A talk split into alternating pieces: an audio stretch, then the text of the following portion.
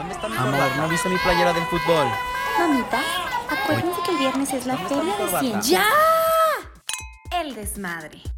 ¿Qué tal amigas? Bienvenidas a un episodio más de El Desmadre. Estamos con ustedes la tía Rose, la del delantal con Olan, ya me conocen. Yo soy Sandy, mamá de dos niños de 4 y 6 años. ¿Hace cuántos tienen? ¿Cuántos tienen? ¿Cuántos tienen? No me acuerdo. Es que mi hijo acaba de cumplir 5, no, perdón, estoy mintiendo, soy una mala mamá. Acaba de cumplir 5 años mi hijo hace dos días. Yo soy Consuelo, mamá de Diego de 6. Yo soy Silvia, mamá de Loreto de dos y medio. Y hoy vamos a hablar de un tema que está bastante chistoso y que todas hemos pasado por ahí, que son las vergüenzas que te hacen pasar tus hijos. Porque son especialistas en decir lo políticamente incorrecto, ¿no? Digo, a mí, yo, como saben, todavía no tengo hijos, pero mi mamá me cuenta una anécdota que tiene muy atesorada en su cabeza. Eh, mi mamá es de Veracruz, entonces íbamos frecuentemente, viajábamos en autobús y tomábamos el autobús de la noche, ¿no? Entonces el camión, 12 de la noche, el camión callado. Entonces mi mamá empieza a ropar, me empieza a tapar y me toca la zona del pecho. Entonces le digo, mami, ¿verdad que estos se llaman cenitos? Y mi mamá toda orgullosa de que su hija sabía de anatomía los nombres correctos, ¿no? Dice, sí, mi amor, se llaman cenitos. ¿Y verdad que se apellidan chichis?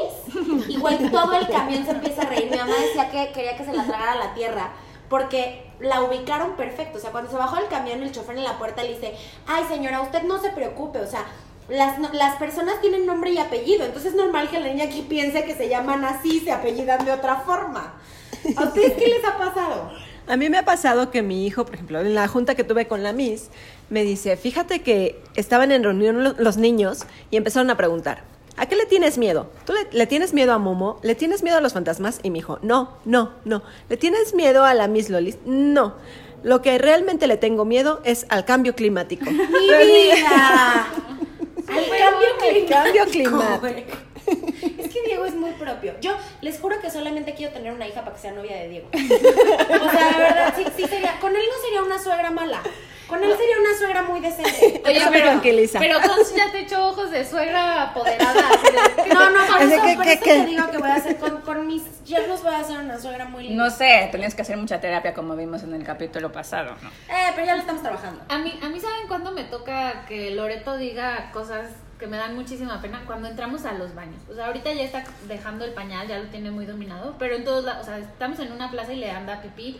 Entonces siempre vamos al baño.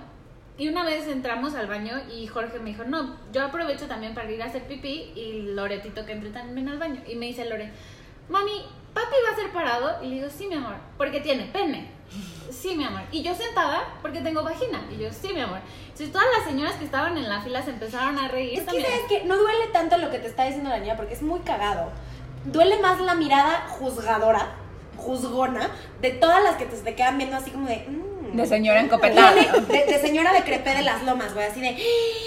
La niña Tiene tres años y dice vagina. Sí. Que O sea, le está enseñando a su mamá. Se- Sí dicen los niños unas cosas que luego no sabes dónde meterte, o sea, justo vamos al vamos a unas clasecitas en un deportivo con mi hijo y estoy hay un día mucha fila, entonces estoy formada con una amiga y mi hijo para esperar al baño.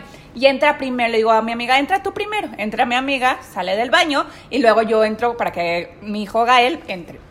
Entonces está dentro del baño y Gael grita, mamá, huele asqueroso, qué asco. Y era el mismo baño que había entrado mi amiga. Dice, y aparte dejó manchado todo, qué asco. Y yo, mi amiga todavía seguía lavándose las manos afuera. Yo como que tratando de ignorar lo que estaba diciendo mi hijo, pero no podía, porque estaba gritando fuertísimo. Es que del baño lo tienen como que el, el olor a popó lo tienen súper detectado, ¿no? Pues que porque claramente la olieron durante eh, cada vez que usaron pañal. Pero una de, uno de mis sobrinos, llegamos a un restaurante a comer todos en familia, todo muy, muy precioso.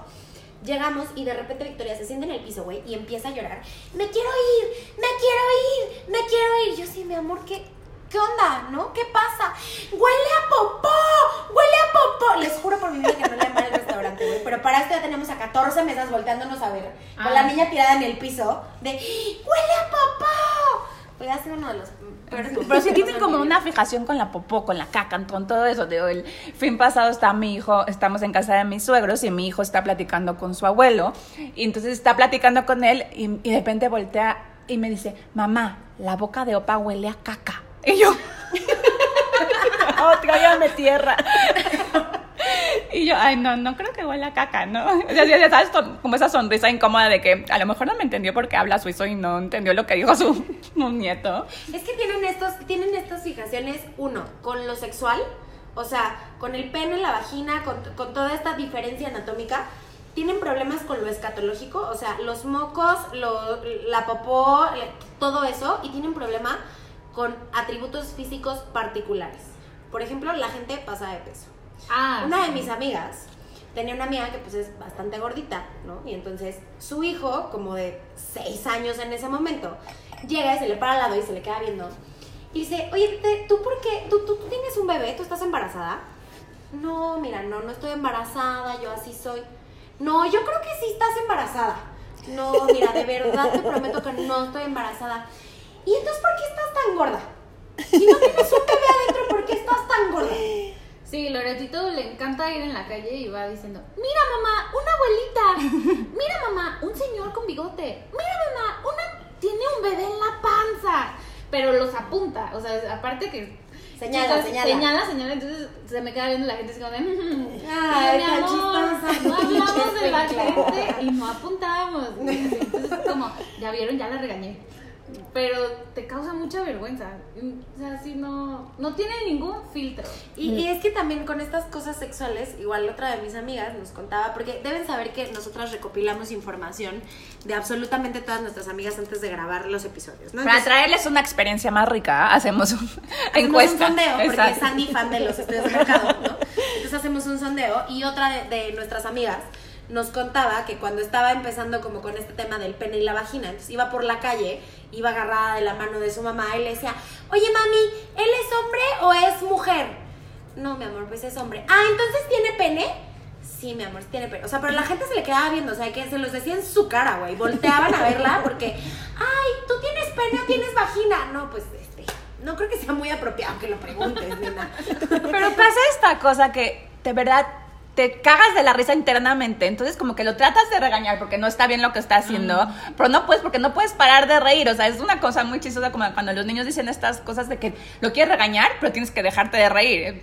No, y aparte también como que dices, claro, mi amor, qué bueno, sí entendiste la lección, pero, pero no lo digas en público. Por ejemplo, hay una anécdota de Diego. Él le gusta mucho escuchar las noticias, todo. Hubo una vez en que escuchamos todo el caso de Michael Jackson, en el que obviamente que lo arrestaban, que si era bueno, que si era malo. Y entonces él preguntaba, ¿pero por qué es malo? Y entonces ya mi esposo le platicó. Lo que pasa es que él iba con los niños, los engañaba, se los llevaba a su casa para tocarles sus partes privadas. Bueno, corte A, en otra reunión con, otra, con la Miss, me dice, todos los días le pongo a los niños música para que se relajen y hagan su trabajo, ¿no? Y entonces un día les pregunté, ¿qué quieren escuchar? Y muchos dijeron, thriller de Michael Jackson. Y bueno, se me hizo fácil ponerle la canción y en eso se para Diego muy, muy asustado, no, no asustado, sino muy de, a ver, El alto. señor encopetada de las lomas. Sí, así de, ¿cómo es posible? No, así, esperen, ¿cómo es posible que quieran escuchar a Michael Jackson? ¿Qué no saben que era malo? Porque engañaba a los niños, los llevaba a su casa para tocarles el pene. Entonces todos los niños lo voltearon a ver con cara de, ¿qué? Y la Miss pues soltó la carcajada y entonces quitó a Michael Jackson, dijo, ¿tienes razón, Dieguito? Y ya, quitó a, Michael Jackson. Baby Shark. Y mientras me platicaba yo así de toda roja y trágame tierra, pero pues bueno. Le han preguntado a sus hijos qué creen que ellos, o sea, mis hijos, yo les pregunté la otra vez, como, ¿qué creen que, a qué creen que me dedico, no? Porque la otra vez mi hijo chico estaba, les preguntaron en el kinder, oye, eh, platíquenos de qué, a qué se dedican sus papás, cuáles son los trabajos de su papá. Y mi hijo chico se para y dice, porque eso me lo contó la maestra cuando fui a la evaluación, mi mamá se dedica a escribir en el celular. O sea, esa fue su...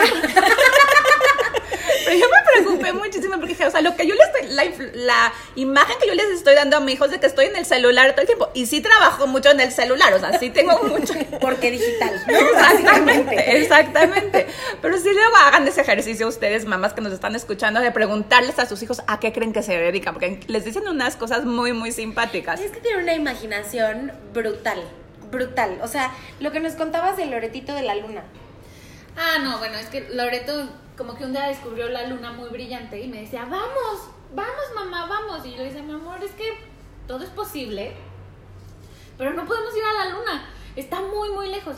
Ah, pues ponemos una escalera. Y yo, sí, pero- Mamá, ¿podemos ir en un tren? Le dice a su abuelo que si la lleva, por favor, a la luna. Y mi suegro voltea a verme así como de, ¿qué le digo? ¿Cómo le digo que no se Sí, pero que te da muy ternura, ya sabes, de que estás con el ojo remido y ay, qué tierna. O sea, no. Sí, sí, los niños son muy tiernos y te juro, me encantaría escribir todas las cosas que dicen mis hijos porque luego les vas a leer y dices, no manches, o sea, estaban demasiado, o sea, su inocencia estaba increíble. Sí. Pero bueno, cuéntenos ustedes. Otra vez nos encantaría que nos platicaran, que nos escribieran de las ocurrencias de sus hijos, de los momentos de vergüenza que les han hecho pasar sus hijos. Sí, exacto. ¿Cuál es el peor oso que han vivido gracias a sus criaturas? Queremos saber, queremos que nos escriban, síganos en Facebook, escríbanos a través de Instagram. eh, es increíble compartir estas experiencias con ustedes. Y Sí. pues nos vemos la próxima. Salud, muchachas. Salud.